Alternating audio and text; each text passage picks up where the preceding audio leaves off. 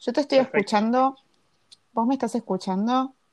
Te escucho súper bien, súper claro, súper calma. ¡Qué miedo, qué miedo! Dale, arranquemos, por favor. Bienvenidos a un No quilombo sé. creativo. Ah. Arranque- Bueno, estoy tratando de hacer una, una intro, tipo, déjame parecer profesional. Bienvenidos, bienvenidos Ay. chicos a este podcast. Acá, acá no somos profesionales y tampoco pretendemos serlo. Manurro está jugando con una linterna. Manurro, mis ojos. Por favor. ¿Podés madurar, por favor? ¿Podés madurar? ¿Podés madurar? Esto, esto viene al, o sea, esto viene al caso, porque yo ya no te tengo, ya no tengo siquiera que decir, ahora viene Manurro, porque tipo ya no hay misterio, boludo, ya está. Claro, y pues la, la gente ya sabe cómo soy, entonces, bueno, uno se lo va imaginando. Bueno, bienvenido a este, a este humilde podcast. El señor Manurro se va a presentar.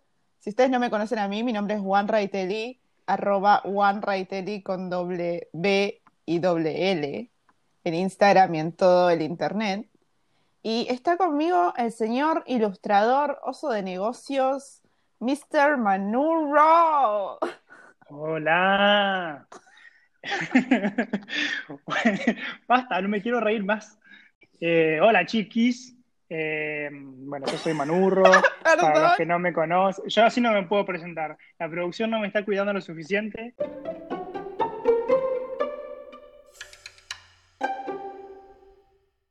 Bienvenidos a Un Quilombo Creativo y nada, hoy es un episodio especial porque estoy acá con un amigo de la casa y una persona muy querida, el señor oso de negocios, Don Manurro. Manurro, bienvenido, bienvenido al set. Hola, hola, muchas gracias. ¿Cómo va, quilomberos?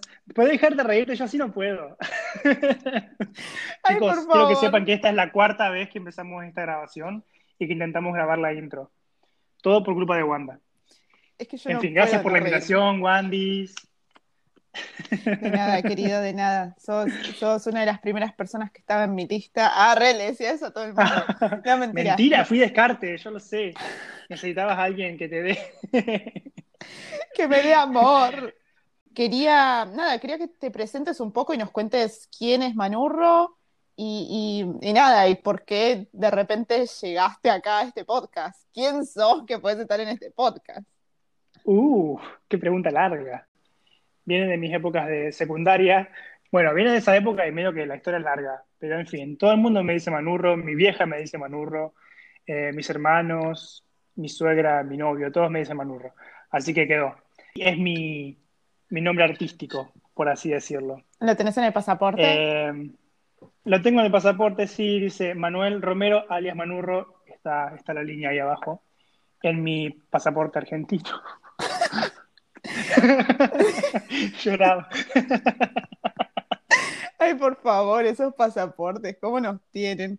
Manurro y yo tenemos un Va. karma con los pasaportes, chicos. Tenemos un karma. Bueno, no vamos a Ah. hacer declaraciones políticas o comentarios políticos en este momento. Siguiendo con tu pregunta, porque no me dejas terminar. Ay, eh, disculpe. Disculpe, nosotros señor. nos conocimos, nosotros nos conocimos en Alemania por otra amiga, en realidad, otra conocida ilustradora, que te comentó a vos que yo me iba a vivir a Alemania por un tiempito. Y vos, cara dura como siempre, Obvio, obvio, pues si no, vos no me ibas a hablar. Esto es como un juego Olvídate. de vivas. Acá ninguno de los dos iba a hablar. nos escribimos y pegamos buena onda, porque somos re capos nosotros. Sí, boludo. Riscapos, me suena a eso que escribían en el colegio, ¿viste? Las mesas del colegio. Ajá, Tipo, La más capa. Manu Capo. mal, qué horror. Que estoy acá porque me invitaste, no hay otra, otra explicación. ¿No sentís que tenés algún mensaje trascendente para decirle a tu audiencia, a tu comunidad? Believe in yourself. Ar- Ay, Beyoncé, para momento Beyoncé. Eh, bueno, para darle, para darle un poco de contexto a la situación, Manurro y yo tenemos un par de cosas en común que también nos hacen amigos, y eso es que los dos somos ilustradores y los dos lidiamos con una cosa, con una amiga nuestra que empieza con A y termina en ansiedad. Ah, pensé que estabas hablando de Anchi Juanto. Angie, te mandamos un beso si nos estás escuchando. Pero esa es la otra amiga, la amiga buena, la amiga mala Claro. la ansiedad. Y eso, Sí, sí, sí, eso también me lleva a preguntarte, tipo, vos hiciste un cómic, yo antes te conocí, antes de que fueras tan famoso, yo ya te conocía, pero vos hiciste un cómic en tu Instagram, puedes decirnos tu Instagram handle, así, Mi Instagram es manurro-bajo. Manurro ya estaba tomado y repito varias veces esa página, pero Instagram no la quiere dar de baja, así que por el momento es manurro-bajo. Bueno, eh, Manurro-Bajo compartió un cómic de cómo él sentía y experimentaba la ansiedad. Y ese cómic fue likeado un montón de veces y fue compartido también un montón de veces. En realidad, bueno, nada, hiciste ese cómic y tipo fue viral un toque y, y llegaste como a mucha gente. Mucha gente se sintió muy identificado con lo que vos estabas contando. ¿Cómo es tener, tener esta idea de hablar de ansiedad, después bajarla a un plano como, como de dibujo, como materializar la idea y después ver que todo el mundo se sentía como vos? Este cómic surgió en realidad de una época bastante heavy. Yo tengo ansiedad hace un montón, eh, diagnosticada. Fui a terapia por mucho tiempo. Eh, es una ansiedad generalizada. Y mm, este post surgió porque cuando nos mudamos a Alemania, fue como que todos mis miedos y todas mis inseguridades florecieron, pero a mil, porque me sentía, por más que estaba acompañado de mi novio, me sentía como solo, aislado de mi familia, de mi zona de confort, eh, de todo lo que me sentía, me hacía sentir protegido. Entonces es como que mi ansiedad explotaba por todos lados, porque me preocupaba por cosas estúpidas como no sé cómo pedirle pan al de la panadería o cosas así, cosas Sí, bobas. total. Entonces, bueno, y conté un poco cómo eran mis, eh, mis síntomas, mi día a día, cómo me sentía yo a través de esos cómics. Y bueno, la verdad que tuvo mucho, mucha repercusión. Eh, me escribió muchísima gente contándome sus, eh, sus experiencias, eh, dándome apoyo. Gente que ni siquiera sufre la, la ansiedad, pero dándome apoyo y diciendo que, bueno, cualquier persona que, que la sienta quizás puede acercarse a ellos. Es que eso para mí es lo más importante. Mucha gente cree que la ansiedad es una mentira, como que es algo que, que exageramos, que, que es algo que realmente no existe, que es algo que podés hacer así y se va, eh, como que, che, man, no estés ansioso, es una boludez, pero no, es mucho más profundo que eso. Entonces lo que Sí. me pareció más copado, más que, más que encontrar a la gente que sí tiene ansiedad, está bueno como dar las herramientas a los que no lo sufren para poder ayudar a los que sí tenemos ansiedad. Ese fue como mi approach en el momento. O sea, después de este primer post hice otro con pequeñas técnicas para superar esos momentos que van sobre todo, más que nada dirigido a, a, las, a los acompañantes, digamos. Sí, yo creo que es difícil. Yo creo que vos con tu, con tu cómic, ¿no? No solo que demostraste cómo te sentiste y también te, te- como que te re- relacionaste de alguna manera distante eh, con las personas que también lo sienten así, sino que también pudiste de alguna manera exteriorizar todos tus sentimientos eh, en, en- en esta, como en estos dibujos y, y- no sé, y cómo, cómo fue, fue algo que lo pensaste, fue algo que te salió solo, fue algo que simplemente, no sé, se, empezaste a mover la mano y mágicamente salieron todos tus cómics. Te tomó mucho tiempo, poco tiempo. Suena raro, suena raro, pero posta que fue así, es como que salió en el momento. Y creo que me tomó un par de horas, tipo dos o tres horas, porque si lo ves en realidad es un cómic con dibujos de mierda, todos hechos así nomás y bocetados, pero porque necesitaba sacarlo rápido, ¿viste? Es como que necesitaba largarme toda esa mierda que tenía adentro, que ya lo tenía pensado, y decir, quiero que la gente conozca. No, no sé si lo hice en realidad en ese momento para, para que la gente lo supiera, sino fue como algo mío, algo que necesitaba sacarme de encima. Eh, Sí, pero bueno, gracias a ese cómic en realidad me ayudó mucho, me hizo sentirme menos solo, porque uno, viste, sabe que otras personas también tienen ansiedad, pero que tanta gente me comentara y me contara sus experiencias fue como que, che, posta que en realidad no soy el único que le pasa. Es una locura pensar que, que no sos el único. A veces uno se, se enfrasca en eso, viste, de decir, "Oh, ¿por qué mierda me pasa esto a mí? Me gustaría que alguien más ¿Qué lo hice pudiera yo para experimentar". merecer esto? Claro, viste, pero en realidad no sos el único, nunca. Así que por ese lado estuvo muy bueno. Me ayudó, en ese momento me ayudó muchísimo. ¿Sabes, Manu, que te reentiendo a, como a un nivel diferente, si se quiere, pero no sé, yo también siento, sentí mucha, mucha ansiedad cuando llegué a Alemania. Fue, fue un momento muy feo para mí porque yo no, no conocía la ansiedad. Ah, no, antes no conocía la ansiedad como la que conocí en Alemania. Yo empecé a tener mucha, empecé a sufrir de mucha ansiedad social en Alemania, siendo yo una persona súper extrovertida y que te habla hasta con las piedras. Llegué acá y me di cuenta que no podía hablar con nadie porque yo no hablaba alemán y que me preocupaba porque necesitaba depender de otras personas para hacer otras cosas. Y de repente estaba, me sentía sola, me sentía súper sola. Y toda esa ansiedad derivó a que yo termine llorando abajo de, tipo, abajo de mis sábanas, preguntándome qué carajo estaba haciendo acá y como si esto era lo que yo quería, me siento tan mal, ¿no? ¿Cómo me sentía tan mal en ese momento? Qué horror, posta que es la peor sensación del mundo, porque en serio es como que algo que yo soñaba hacía tiempo, tenía muchísimas ganas de vivir esa experiencia me sentía tan mal estando ahí, porque digo, la puta madre, o sea, luché tanto para estar acá, fueron varios meses de ahorrar, de planear, de juntar papeles, de hacer tantas cosas, y estoy acá y no lo estoy disfrutando, no estoy viviendo el presente, me da miedo todo, me da miedo salir. Te juro que iba al supermercado y me daban arcadas de la ansiedad porque tenía miedo que alguien me hable y no, saber, no poder responderle. Sí. Es feísimo. Estuve trabajando en un cine y también estaba eso, iba como escondido, que la gente no supiera que trabajaba ahí porque tenía miedo que me preguntaran dónde está el baño y tipo no saber responderle. Y te sentís inútil porque tipo, porque tipo sos empleado de ahí y no sabes cómo responderle a un cliente. Es como... Es, es una experiencia difícil, pero a ver, me ayudó muchísimo. Si yo lo veo en retrospectiva ahora, creo que si volviese a Alemania, voy a estaría un poco más preparado quizás.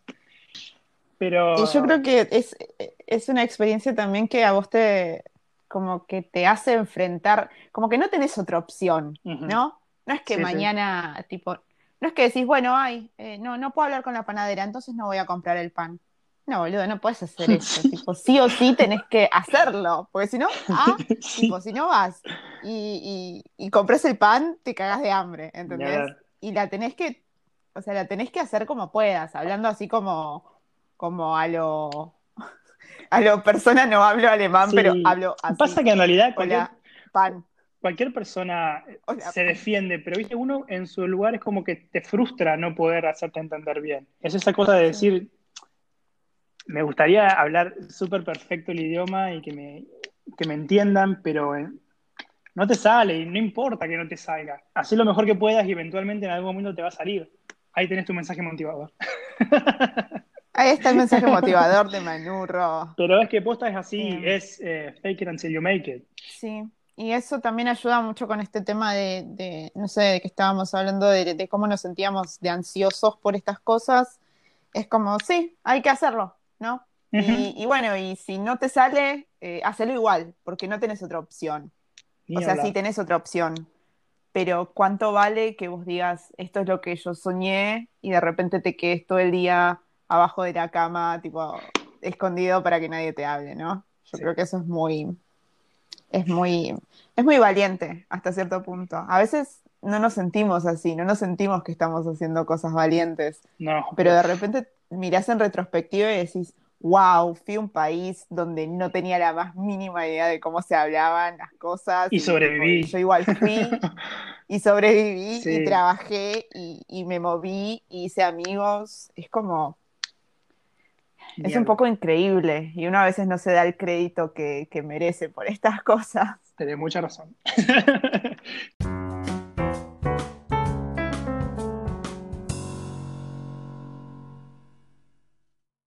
Bueno, convengamos que siendo un ilustrador argentino, que se va a un nuevo país intentando vivir de lo que le gusta en un país en el que no habla el idioma y que tienen otros, hay otro tipo de, eh, de requerimientos quizás, qué sé yo. Es muy difícil, muy, muy, muy difícil. Me pasaba que yo en ese momento, cuando me vine acá, dije, bueno, yo puedo trabajar en cualquier lado, soy ilustrador, total, mientras, yo mientras haya internet, yo puedo trabajar donde sea pero no fue tan fácil en realidad. Eh, cuando estaba allá tenía clientes de México, con lo que me iba bien dentro de todo, porque hablando económicamente, ¿no? Me manejaba en dólares con ellos. El tema es con los clientes de Argentina, que sí fue un buen momento porque tuve clientes copados y grosos, pero estaba cobrando en pesos y yo necesitaba euros. necesitaba euros para vivir en Alemania. Y a la hora de la conversión era una mierda totalmente, así que fue por eso que tuve que agarrar otro trabajo, pero fue muy difícil, qué sé yo. Me pasa que en este país, en Argentina, no se valora tanto el tema de la ilustración, no se valora el ilustrador como una profesión real. Es que realmente es un trabajo que lleva, lleva tiempo, lleva muchos años de experiencia. Y, no es cosa, o sea, como no es, no es cosa menor bajar una idea de palabra a imágenes. Mm. Nadie, yo no sé si mucha gente se da cuenta de, cuánto realmente requiere de una persona el hacer una ilustración. hablar, porque no solamente el dibujo, lleva, hay todo un trasfondo de, pensar la idea, de, o sea, conlleva muchos sentimientos, mucha búsqueda de, no sé, de ideas, texturas, de hacer bocetos, de... Sí, de iconografía también, porque tipo si, no sé, a mí me pasa que a mí me, han pedido trabajos donde tenía que hacer iconos, no sé, un icono de, una idea. Y lo primero que se te viene a la cabeza es, no sé, es un foquito de luz y vos tenés que salirte de esa iconografía estandarizada y buscarle la vuelta. Para mí es mucho trabajo mental y después como con la mano también llevarlo al papel o llevarlo al iPad y que tipo puedas hacerlo. Es un montón de laburo que que lamentablemente siento yo que no está reconocido como debería. Así es, así es, así es. Es muy frustrante, hasta que no agarras el ritmo es, es una profesión muy frustrante porque luchas contra, contra los prejuicios de la sociedad primero, de decir, che, dale, realmente te vas, vas a dedicar tu vida a, hacer dibujos, déjate de joder, a todos esos sueños que tenés de chiquito de querer dibujar y de que te los van pinchando todo el tiempo, como no podés hacer eso, tenés que tener un trabajo de verdad. La típica del trabajo de verdad. yo, quiero que, yo quiero que si alguien que nos está escuchando ahora le dijeron que tenga un trabajo de verdad, que vaya y pregunte qué es un trabajo de verdad. Mm. Porque la verdad que eso, yo también tenía un jefe en una, yo trabajé de traductora un tiempo y tenía un jefe en una empresa que me dijo, ¿por qué estudias fotografía? Yo estaba estudiando fotografía. Y me dice, ¿por qué no estudias algo de verdad? Y yo me quedé como, no sé, hay una connotación tan fea de, la persona que sigue el arte es la que se va a cagar de hambre, ¿no? Sí, sí. Como nunca vas a ser lo suficiente para poder tener una vida, entre comillas, digna, porque si elegís ser artista, tenés que cagarte de hambre. ¿Cómo, ¿Cómo te sentís? O sea, ¿cómo ves eso vos en tu realidad, en donde estás? Mi realidad hoy en día es muy diferente, pero hasta hace un par de meses la verdad que sentí que era así. Es frustrante por lo que te digo, ¿no? Porque, bueno, por un lado el tema del dinero, pero por otro lado la frustración de decir, ah, la puta madre, quiero llegar a hacer, hacer esto, ¿no? Uno tiene sus referencias eh, de artistas súper copados, quiero llegar algún día a ser como, no te pongo Picasso ni nada de esos tipos de pintores porque no me interesan a mí, pero como algún ilustrador famoso y conocido eso, me da bronca eso, de que la gente no se dé cuenta de que lleva todo un, lleva muchísimo tiempo, pero mal. Mucho, mucho tiempo que no, está bien, quizás no sea algo, sí se puede estudiar, pero la mayoría de los ilustradores, hay muchos que son autodidactas. Y yo creo que eso tiene mucho más valor. A ver, hoy en día puedo decir que tengo un pasar mucho, mucho más tranquilo con el tema del, del, arte y el dinero, pero seguro, mucho trabajo mental, que encima mezclado con mi ansiedad era como, por favor, necesito un descanso. Estamos en una sociedad que, valora las cosas que hacen dinero, las cosas que son realmente necesarias para vivir. Y es todo lo contrario en realidad, porque se necesita la ilustración, se necesita el arte. ¿Cuál, cuál pensás que es el, rol o la función de un ilustrador dentro de la sociedad? Me, llama mucho, yo sé que suena una pregunta re seria, pero me re llama la atención pensar, eh, o sea, ver qué es lo que pensás. Un ilustrador, partamos de la base, ¿no? ¿Cuál es la definición? ¿Qué es lo que hace un ilustrador? Contame, Wanda. Wikipedia, chicos, ya, googleando. Hagan la tarea y nos vemos en el próximo episodio. no, bueno, el ilustrador tiene esa, esa tarea de transmitir con imágenes un texto, una idea, un pensamiento, que no es fácil, por eso quiero que lo piensen bien. Te pregunto porque para mí es el rol del ilustrador o de cualquier tipo de arte o de trabajo artístico dentro de la sociedad, para mí que tiene este valor de conectar a las personas con emociones y situaciones y pensamientos. Y eso, no sé, todo bien, yo tengo, yo tengo un tema, yo tengo una fijación con las hojas de Excel.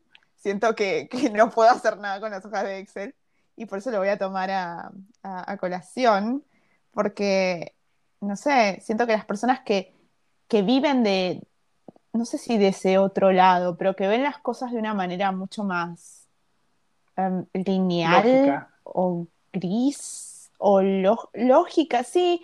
Es que no quiero, no quiero irme a extremos, ¿no? Porque hay un poco de todo en las en, todas las cosas.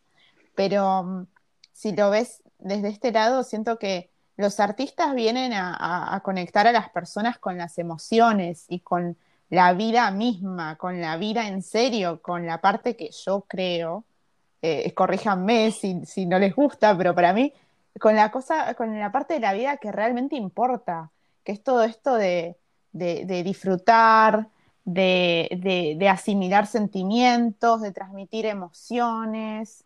Ese es mi, punto de vista, más o menos, sobre la, función de un artista o de un ilustrador, en este caso, dentro de la sociedad es funcional a, no es un, no es el pobre ilustrador que está allá, o, el pobre artista que está allá, ¿no? Que no se adapta al, sistema. Eh, ni hablar, o sea, a mí me quedó mucho una, una, frase que escuché, sobre todo en épocas de pandemia, ¿viste? Que, que hubiese sido la pandemia sin arte, sin, sin música, sin películas, sin series, sin toda la gente que está haciendo ese proceso creativo para llevar algo para entretener, para mejorar el día, para levantarte el ánimo, en un libro sin ilustraciones como para chicos, no, tiene sentido, ¿no? Yo siento que, también es así, ¿no? Como que yo, a mí me da, sorry, sorry, a mí me da como fiaca leer libros cuando no tienen cuando no tienen fotitos o dibujitos. O sea, no, no están a No es lo mismo, no te genera nada. es cuando los tienen, ¿no? Ni hablar. Eh, yo soy muy, muy de las palabras también, ¿no? Pero debo admitir que es mucho más atractivo un libro con dibujos o un, lindo que un libro que tiene una tapa bien diseñada, algo que te atrae, es, la ilustración, es ese diseño que hay ahí adentro. Entonces, siento que, que sí es muy importante el rol del, del ilustrador, del diseñador, del artista y del arte dentro de la sociedad. Pero lo más importante es que lo llene a uno. Basta de hacer lo que los otros quieren para tu vida. Hay que hacer lo que uno lo que haga feliz. A mí me hace muy feliz dibujar. Ahora me llena bastante, ¿no? pero, pero posta que. Eh, ay, ¿qué se siente estar en el top, No sé qué se siente ¿Qué se siente que tus clientes, tipo, te, te, te, te manden todo el tiempo mails y te propongan más y más trabajos? ¿Qué, estás haciendo ahora? ¿En qué estás trabajando? ¿Nos puedes contar un toque de eso también? son dos tipos de sentimientos, ¿viste? Cuando uno está, no tiene clientes, está como, por favor, contrátenme, y después, cuando tenés clientes, está como, basta, Dios, no me das más la cabeza. Basta, no me hables más. son los dos extremos. No, no, no. Em, disfruto muchísimo, porque mis clientes, sobre todo los que he tenido hasta ahora, han venido siempre con proyectos súper copados, conllevan muchísima experiencia, cosas que jamás se me hubiera ocurrido hacer. Yo siempre pensé que iba a ser ilustrador de libros infantiles y sí se dio ahora, pero he ilustrado para, ilustrado para páginas web, para hacer manuales, para hacer revistas, he ilustrado para hacer posts en Instagram, de todo un poco, cosas que jamás pensé que iba a hacer. Y me sirven un montón porque a lo largo de todos estos años de trabajo mejoré mi técnica, mejoré mi trato con los clientes, eh, aprendí cómo hacer mi negocio. Bueno, quería preguntarte, esta es una pregunta muy, muy del podcast, ¿no? ¿Vos, ¿Vos te percibís como una persona creativa? Esa pregunta la estaba esperando. Sí, porque vos sabías, vos leíste el libro. Pero no lo pensé. Che, em, bueno, creo que hablamos de esto y el tema de la definición de la creatividad es muy amplia. Y es como que tirándome abajo y teniendo el síndrome de impostor, tengo que decir que yo no me siento creativo.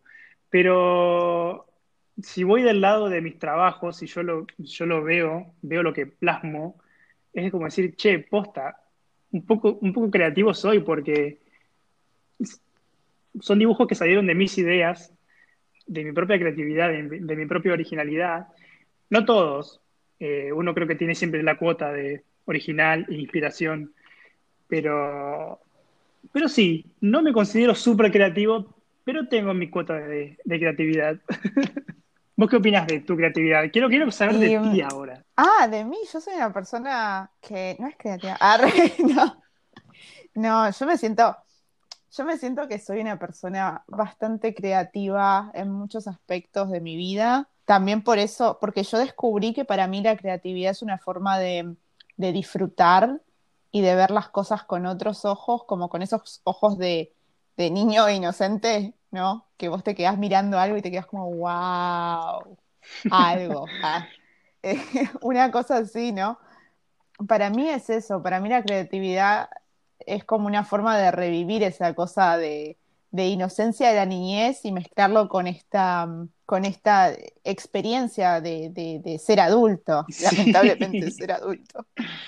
Ay, quería hacer una fiesta de Harry Potter para mi cumpleaños, boludo, así todo, tipo, todos disfrazados de Harry Potter. Y por corona, porque acá en Alemania no puedo tener más de cinco personas en mi casa. No me puedes estar contando esto. Vos sabés muy bien los fans de Harry Potter que soy yo. Y de lo que extraño un cumpleaños.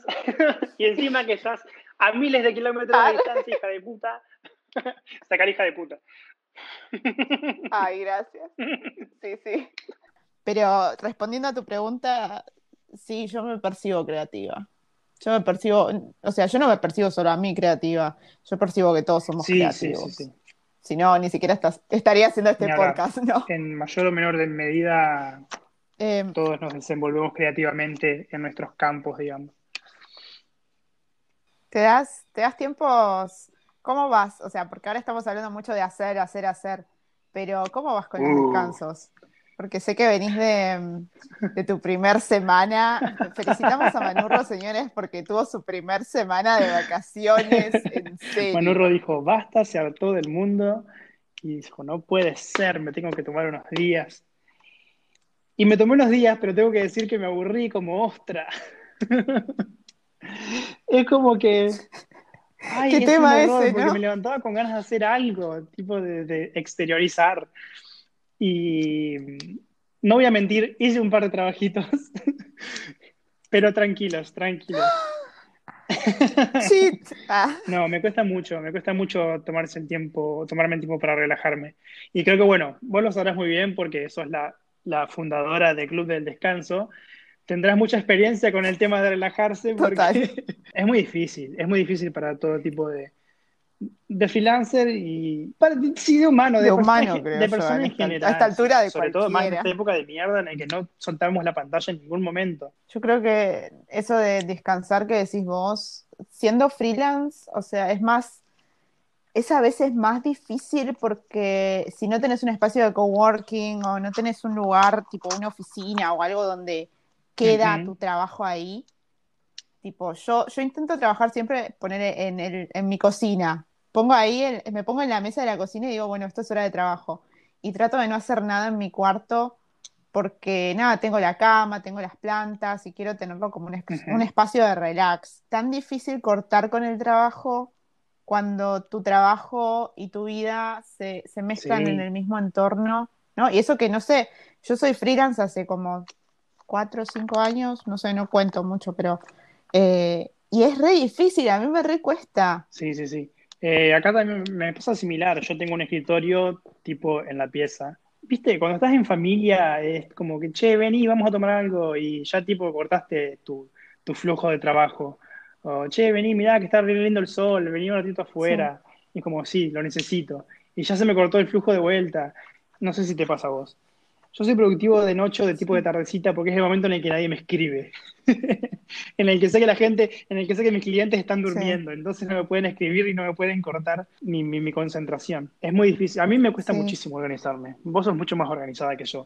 El, organizarse, tipo, el organizarse no, no quiere decir que yo no conllevo no, no, ni hablar. estoy re bien organizada. Para mí, el hecho, lo malo de ser tan organizado a veces, como yo tengo una agenda y tengo todo tipo ahí punto por punto lo que tengo que hacer. Para mí eso no da mucho lugar a, la espontaneidad, que es algo que estoy tratando de practicar, la flexibilidad, la espontaneidad y el dejar ir cuando las cosas no salen como están planeadas. Muchísimo. Ah, y todo el mundo dice que ser perfeccionista es re, es re bueno porque como lo, lo sienten como una virtud, ¿no? Como que todo el mundo piensa, ay, sos perfeccionista, ay, soy demasiado perfeccionista. Es un horror.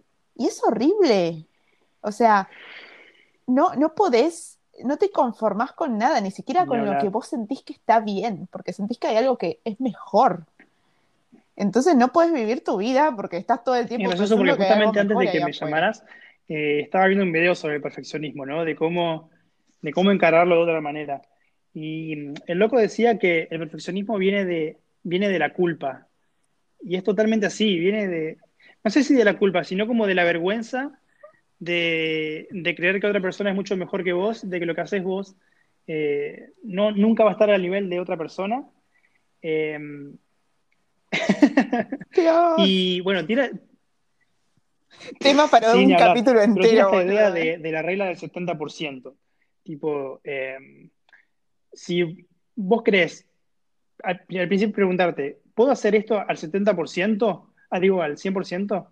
Eh, y que seas tu, tu, tu idea, tu, tu primer, tu primer pensamiento va a ser no. No lo haría ni en pedo. Es como que te traba para empezar, te traba para seguir, te traba para, para terminar tu proyecto, te traba para todo. Si vos siempre querés hacer todo al 100%. Entonces pensarlo como, Sí, bueno, pará, ¿puedo hacer esto al 70%? Decir, puedo empezar un poquito hoy y ver cómo va. Quizás mañana lo veo y lo encaro de otra forma. Eh, pero no ponerte siempre la, la- la mayor expectativa con tu trabajo. Eh, y tira esto de que, bueno, quizás un perfeccionista pueda terminar en dos meses dos proyectos, cuando una persona que no es, que un imperfeccionista, digamos, que mira todo al 70%, terminó ocho, eh, ocho laburos, ¿no? Y, y terminan esta idea de que muchas Sí. veces es mejor cantidad que calidad, porque vas aprendiendo de esa cantidad. Si vos te enfrascás siempre en hacer todo lo mejor, en todo lo mejor, mejor, mejor, Sí. eh, no aprendés ni de, de- ni de tus clientes, eh, no aprendés de vos. Es difícil. En cambio, con, con, el- con la cantidad de trabajos tenés mucho feedback eh, y vas aprendiendo de tus errores. Creo que es bueno enfocarlo de ese lado. sí. Me encantaría aplicarlo, ¿no?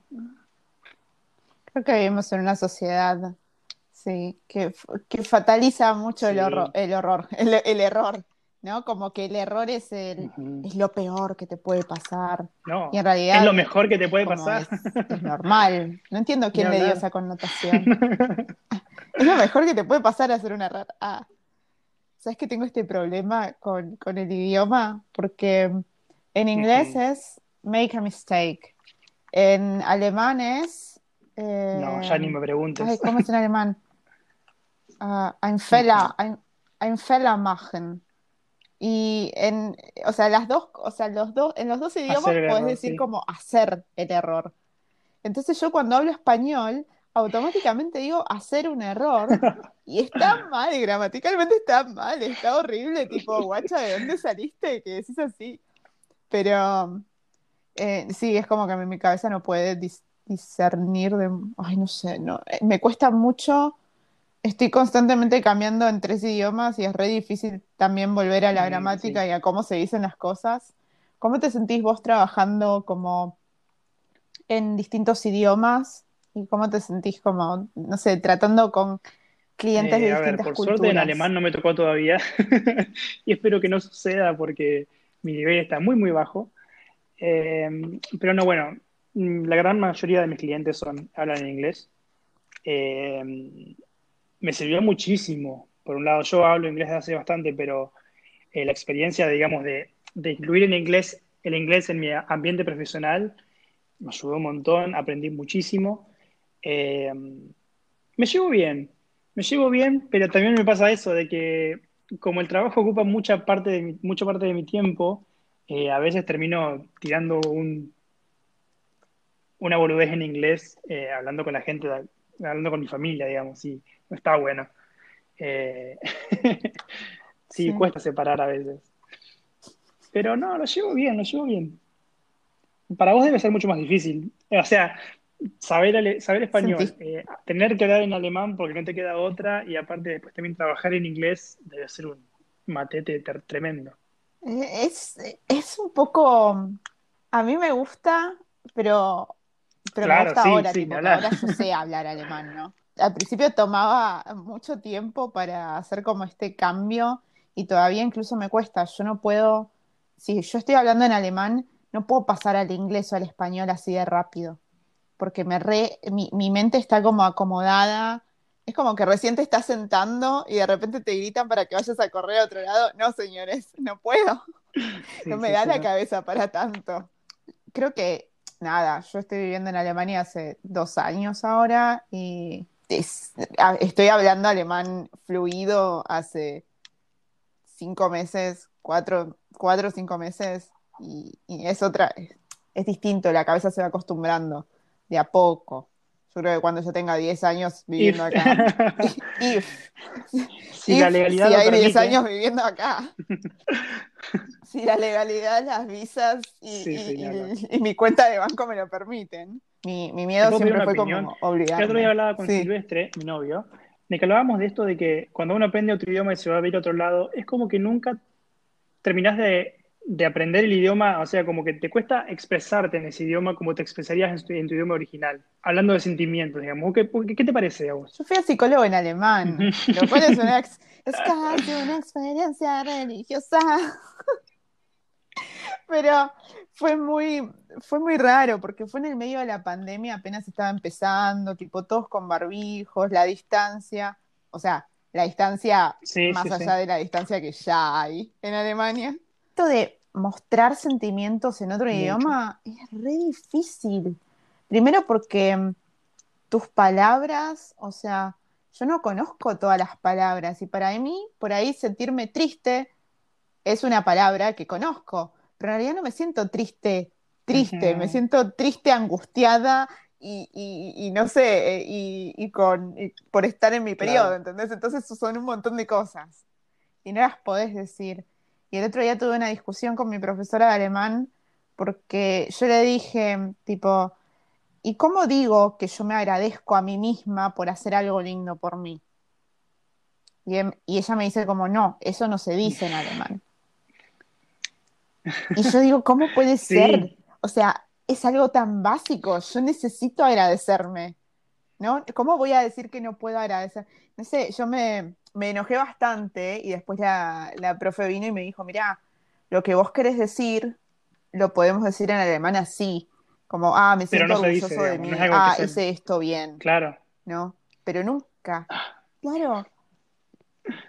No sé, es muy, es muy extraño eso con, no sé, lo mismo debe ser con trabajar. Yo todavía no trabajé full el alemán, o por lo menos de diseño, ¿entendés? Yo sí trabajé en cafés, lo cual es, yo lo re recomiendo, así como vos trabajaste en un cine, yo trabajé en cafés y para mí eso, a la hora de integrarme en la sociedad y empezar a leer a la gente y a ver cómo se, se comportan y cómo cómo hablan y cómo toman su café. Sí, sí, sí. Observar a la gente. es oro. pasa que tipo, tremendo. uno no lo quiere hacer. al menos a mí me pasó que los primeros tres meses allá yo estaba encerrado, llorando, que no me salía, no entendía, la, la, la. Pero loco, si no salís a la calle y no ves cómo habla la gente y no interactúas, no vas a aprender nunca, jamás. Así que sí, también, trabajar en ese cine, aunque no aprendí, wow, porque en realidad medio que me acobardé y todos mis, compañeros me hablaban en inglés, pero los clientes, viste, estaban en la suya y uno va, uno va aprendiendo. Aunque no lo quieras, inconscientemente vas aprendiendo. Y no queda otra que sumergirte en la cultura, sumergirte e interactuar.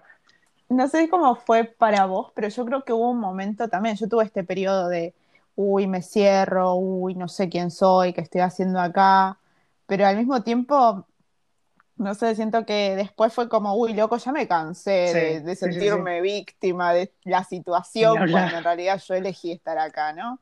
Entonces agarré y me puse y me puse la mochila y me fui al curso de alemán, porque es tipo, hola, estás en Alemania y, no vengas a pretender que todo el mundo hable en inglés porque vos hablas en inglés. Entonces, algo que me, me pasa mucho que conozco un par de personas o hay mucha gente que están acá hace como 10 años y no hablan alemán o no entienden el idioma. Y yo digo, ¿cómo es posible?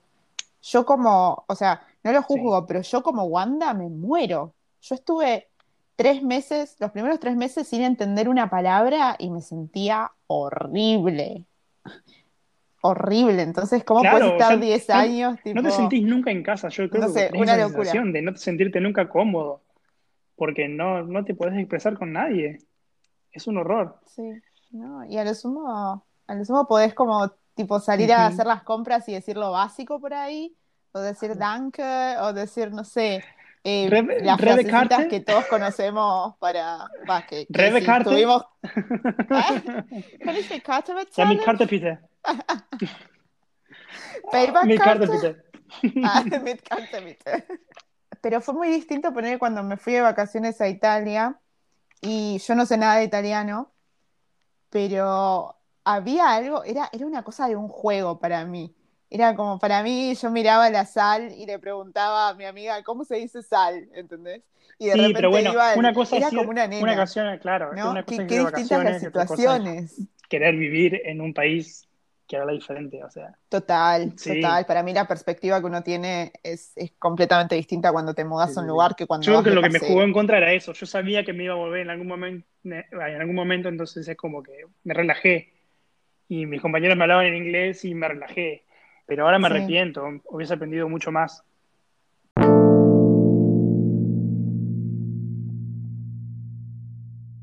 Manu Ro in the house. Arre, ¿qué le pasaba? ¡Los palmeras! Chicos, ¿se tomaron una guerra? ¿Qué pasó?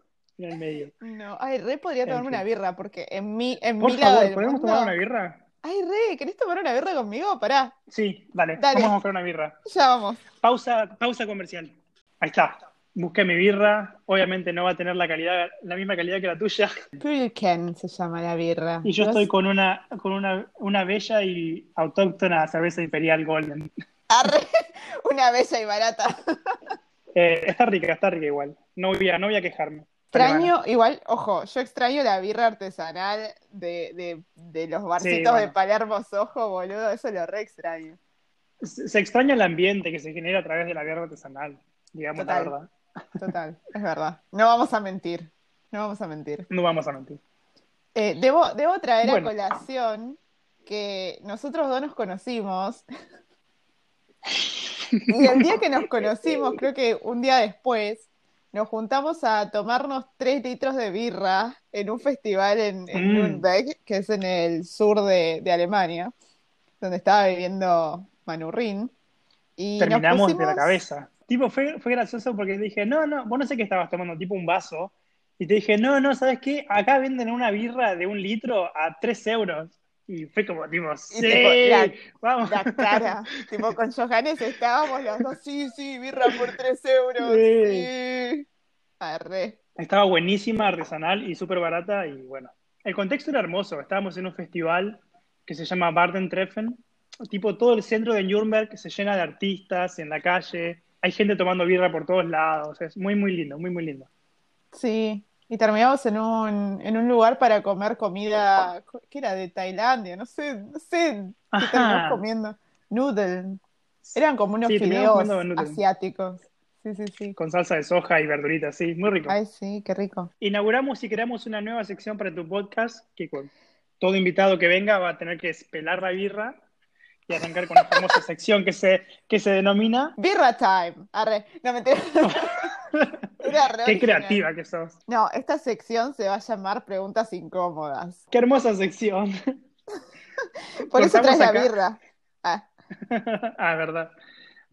Bien. a ver, Bien, tengo, Arranquemos, arranquemos. Hit me. Ah, Hit me with ¿querés- your ah, best shot. ¿querés que- Hit you baby one more time. Mm, sí, Bueno. please. A ver, estoy buscando la más incómoda de todas. Ah, esta, esta es linda para conocerte. ¿Cuál es tu go-to activity cuando estás aburrido? Como, ¿cuál es la, la actividad que haces cuando estás aburrido? La que siempre haces. Me pasa muy poco últimamente estar aburrido, pero El- cuando, cuando estoy al pedo me gusta mucho jugar en la Nintendo. Pará, vamos a buscar otra pregunta porque eso es aburrida. y bueno, ¿qué esperabas que diga, boluda? Que me escucho Mozart y, y, eh, compongo Y música, no sé qué querés que te diga. claro. Juega los jueguitos, juega los jueguitos.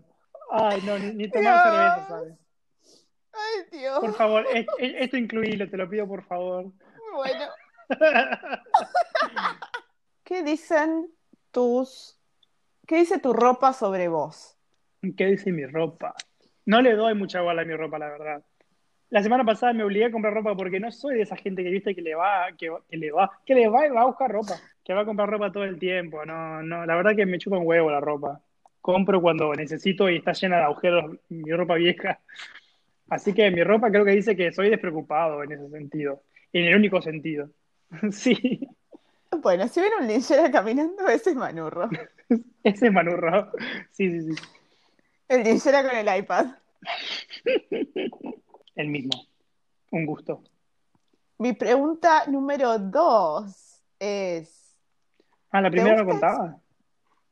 No sé, no sé cuál vamos. Tres, dos, tres. Ya Capaz perdí la tres. cuenta. La pregunta capaz que tres. ¿Te gusta experimentar cosas nuevas en tu vida? Obvio, obvio. Si no me, Sí, si no me obvio, gustase, no. obvio, papá. No, eh, pero sí, mamá. Escúchame. Nada, si yo no hubiese ido a Alemania, aunque, me- o sea, aunque soy un cagón de mierda, me gusta, me gusta. ¿Por qué te reís? Me gusta. Me gusta conocer cosas nuevas. Sí, me gusta. eh, eh, me pasa también en la ilustración. Los que me siguen se dan cuenta de que yo en realidad no tengo como un estilo definido, sino como que todo el tiempo me gusta probar texturas, eh, pinceles nuevos, tipos de dibujos nuevos. Todo el tiempo Sí. estoy experimentando. Soy muy, soy muy curioso, soy muy curioso. Sí, sí, sí. Mi pregunta número... ay, no sé qué número es la, la otra pregunta. No tienen número las preguntas, ya está. Vos preguntá, vos preguntá. ¿Terminaremos? ¿Podría sobrevivir en una isla solo por un mes? No. no, Estas preguntas Pero- random de Google, boludo. porque no por varias razones. Una, soy muy dependiente, soy muy dependiente emocionalmente. Dos, no hay internet. Y yo si no hay internet, no puedo trabajar. Igualmente, bajo, no sé de qué me el dinero porque es una isla desierta.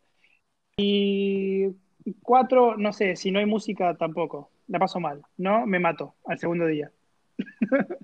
Bueno, a- acá e- esta es una interesante que por ahí puede llegar a, a traer un debate. ¿Hay Uh. alguna app que odias, pero la usas igual? ¿Vos querés que hable de esa app? ¿Estás diciéndome que De- hable de esa app? que hable de la innombrable, de la que no debe ser nombrada. Sí, sí, sí, sí, sí. Sí, estos días empecé un proceso de desintoxicación de Instagram. De Instagram porque... Dijo el nombre. El nombre innombrable. A ver, a ver, a ver. No es que la odio. Obviamente me gusta porque creé mi pequeña comunidad. No quiero decir de fans porque suena muy feo, pero sé que sigue y le gusta mi trabajo. Entonces, me gusta por ese lado. Pero un momento en el que me cansó y muchos ilustradores o cualquier persona creadora de contenido que está pendiente de los seguidores, de los likes y llegó Sí. el punto me saturó. Me saturó porque yo ahora yo estoy trabajando por otro lado. Al principio, al principio Instagram me servía para conseguir laburo, pero ahora no. Y el estar pendiente de querer seguir ganando seguidores y likes me estaba haciendo mal, me estaba haciendo mal. Me, creé mi cuenta personal y ahora le estoy dando como más bola a eso y dejando mi cuenta profesional solo para cuando tenga ganas de compartir algo del rubro, digamos. ¿Cuál Sí. es tu, cuál es tu aplicación más odiada? ¿Sentís lo mismo con Instagram? Mm, yo también, yo odio Instagram. A mí me parece, no sé, es eso, ¿no? Ese es el amor-odio del que siempre hablamos, que en realidad no odio Instagram porque me acerca, me acerca un montón a la gente y a las personas que están interesadas, no solo en lo que hago, sino también eh, en, en que charlemos y creemos una conexión de alguna manera. Sí. pero siento que es horrible sentir que estoy tan dependiente a, a ver si alguien me escribió, a responder un comentario, a ver si tengo likes, a ver si alguien sigue o me dejó de seguir. Es muy feo y, y de repente últimamente me siento como que estoy entrando y estoy comparándome de nuevo y eso ya no ayuda. Y lo peor No es sé. que Instagram en este momento para mí se convirtió con un- como en un medio nomás. Como en un medio para, si conozco gente, a esa gente, por ejemplo, la paso a WhatsApp o a cualquier otra red social. Es por trabajo, lo paso al mail eh, y así. Es como un medio de paso, en realidad, para mí hoy en día. Entonces es como Sí. que por eso quiero sacármelo de encima porque el tema de los likes y los seguidores te, te, te, te mata la cabeza. Sí. No sé, yo me estoy planteando, me estoy replanteando como el uso de nuevo porque en estos últimos meses sí encontré un montón de comunidad re linda, no, no quiero usarla más. Y ahora todas estas, todas estas personas, ¿a dónde, si yo cierro mi cuenta mañana? No sé si yo, si, si la gente sabe dónde encontrarme o si hay algún otro lugar donde nos podamos como comunicar. Por eso también pensé en, en tener otras cosas y en hacer este podcast y en abrir el Patreon y en tener mi web y como que no puede ser todo Instagram. Y bueno, lamentablemente es la aplicación de moda y todo el mundo está en Instagram. Entonces es como todo el mundo. En este momento es muy difícil salir de ella porque sí, eh, no queda otra. O sea, si querés conectar con más gente, es la red social para estar. Ah, estás in si estás en Instagram. y sí, es que en realidad sí, es la que está de moda. Es como su momento Facebook. Eh, ahora es Instagram. ¿Vos crees que Instagram tipo también va a perder ese momentum que tiene ahora? Sí, ni hablar. Como que se va a diluir un toque y nos vamos a calmar todos y vamos a querer borrarla. Sí, va a algo mejor o algo más eh, hipnotizante quizás. El tema de Instagram es que te ofrece tantas cosas que uno Viste, por ejemplo, que ahora la gente ya no sube tantas publicaciones, es pura historia, son cosas de 30 segundos que subís a todo momento, entonces, obvio que te, llama a compartir y a compartir y a compartir. Es difícil salir de eso, es un círculo vicioso horrendo, las redes sociales. Sí, ¿vos sentís que si no fuera por las redes sociales eh, o por tu audiencia en general, vos serías ilustrador igual? Mm, no sé. No, creo que no. No, pará, sí. No. Mucha birra, muchachos. La producción, la producción me deja de dar birra. Repetime la pregunta, por favor. No, no, no, pará. Tu eh, pregunta fue si yo eh, sería, seguiría siendo ilustrador si no fuese por Instagram. En realidad. Claro, por el, reconocimiento de las, de las personas en las redes. No, para mí en realidad fue todo un camino, así que agradezco todo lo que viví en Instagram porque fueron mis inicios en realidad. Creo que hace siete años que empecé a trabajar de ilustrador y sí, Instagram fue mi, fueron mis inicios. Yo a, partir de que empecé a subir mis dibujos ahí, mucha gente me contactó. Yo te conocí a vos por Instagram.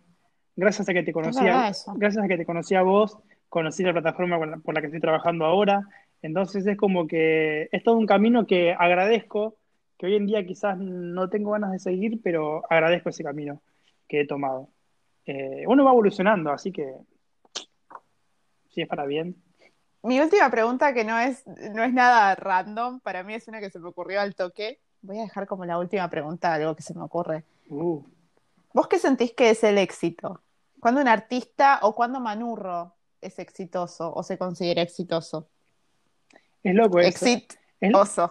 ah, pun intended.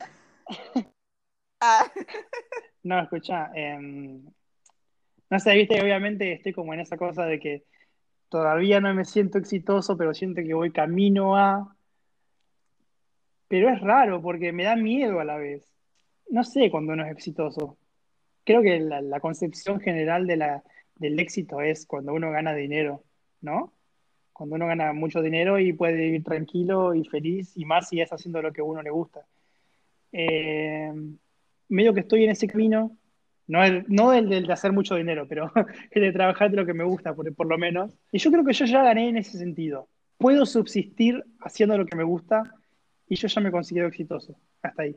Esa es mi, mi, mi, mi, concepción por el momento. ¿Qué opinas? qué bueno. ¿Qué, qué opinas qué bueno que digas, qué bueno también que digas por el momento, porque uno siempre está constantemente cambiando como estas ideas del éxito y de qué, qué es lo cuando uno se percibe exitoso. Sí, sí, sí.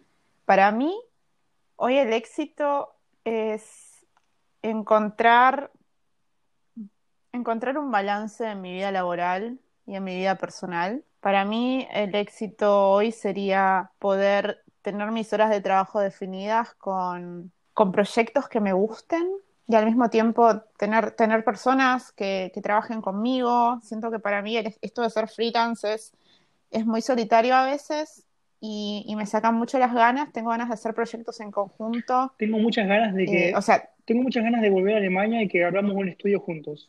Quiero trabajar con alguien a la par, te lo juro, te lo juro. No, pero hoy creo que es eso también, ¿no? Es, no sé, estoy buscando constantemente excusas para hacer cosas con personas, para hacer trabajos con personas, para no estar sola, o sea, no estar siempre yo eh, a cargo de todo, sí. porque también tengo ganas de, compartir la diversión y el disfrute que es tener input de otras personas, ¿no?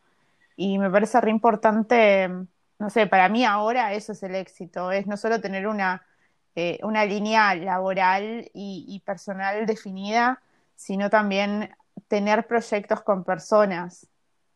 Posta que ser freelance es, es un trabajo muy solitario muy solitario en el que nunca salís de, tu trabajo en realidad, porque compartís el espacio de trabajo con tu familia, con, tus, con las personas con las que convivas, eh, a menos que obviamente que tengas un estudio.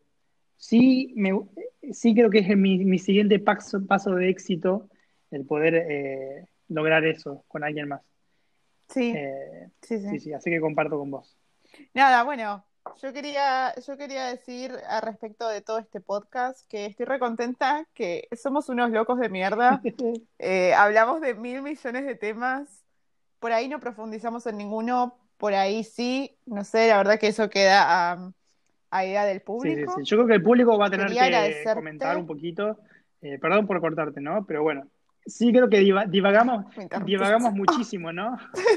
Eh, así que quizás a tu público le interesa más un tema que otro y bueno, podemos hacer un segundo podcast.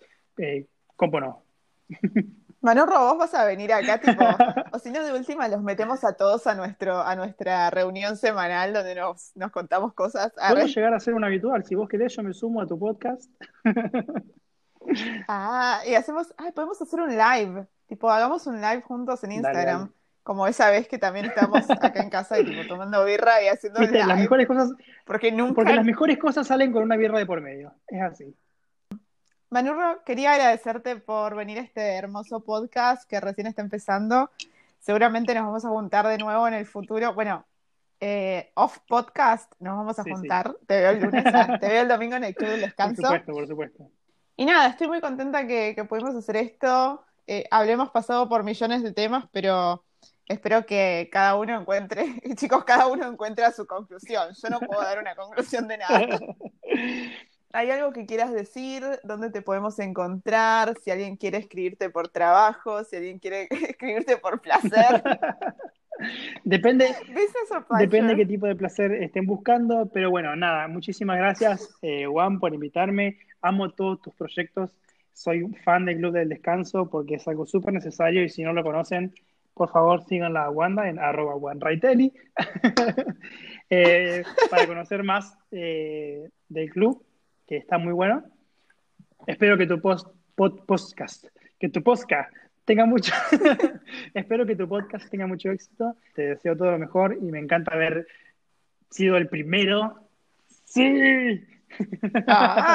haber sido el primero. Sos muy especial, tenés un lugar especial. Gracias, gracias, te amo, te amo. Eh, para los que no me conozcan y me quieran seguir en Instagram, es arroba manurro-bajo. Ahí subo un poco de lo que hago. Antes subí un poco más de mi vida, pero ahora eso está en mi cuenta personal. y ahí no entra Estoy agradecido con mi pequeña comunidad de seguidores porque eh, son muy buena gente, son piolas, son piolas. y, y, me bancan en todo. También tengo una pequeña tiendita, el que quiere, el que quiere Sí, aquí quiere contribuir. Tengo una pequeña tienda con remeras, buzos y toda la pavada con mis diseños. Forma de contribuir con mi trabajo también. Así que agradecido de todo corazón. Muchas gracias nuevamente, Juan, por invitarme. Ay, Manu, te quiero mucho. Ay, ay, momento, momento imperial. Chicos, quiero, quiero agradecer Imperial por. Ah, no, mentira. No, si Imperial tipo quiere venir a sponsorear nuestro podcast, yo chocha de la vida. Eh, pero bueno, Imperial no está, no está diciendo nada. Dije su nombre muchas veces ya. Esto, esto lo voy a tener que hacer. Voy a tener que hacer como. Eh, no, nada, nadie está sponsoreando este podcast. Si alguien quiere eh, support, ¿cómo se dice support? Apoyar. Como apoyar el trabajo de Manurro, pueden ir a ver su tienda en Flash Cookie, manurro.flashcookie.com. Exactamente. Y pueden, pueden comprar un busito. Yo quiero uno, pero no, no hace envíos Y eh, si no, afuera. lamentablemente solo para Argentina, y quizás no es recomendable comprar un buzo ahora porque hace 36 grados de calor. Pero bueno, una remerita, chicos, Y bueno, y si quieren apoyar mi trabajo, pueden seguirme en Patreon, pueden compartir este podcast con las personas que crean que les guste, pueden seguirme en arroba OneRighteli y suscribirse a mi newsletter y, y no sé qué más hago, pero tipo esto ya es muy largo. Muchas gracias por haber escuchado este largo, largo, largo episodio. hace dos horas y Y, algo que estamos hablando. Sí, hace dos. Bueno, igual nosotros siempre Bueno, hablamos sí. así. Es como dos horas de, de giladas todo el tiempo. Sí, hoy es lunes. Los domingos los veo en el Descanso Club, donde nos juntamos a descansar una hora tranqui. Creo que eso es todo. Si les gustó este podcast, pueden darle un follow en Spotify o en la plataforma que lo estén escuchando. Y nada, espero que tengan un hermoso día, tarde o noche, depende de donde estén y que sean muy felices y que sigan creando. Les mando un beso grande y nos vemos. Besitos. Chao. chao.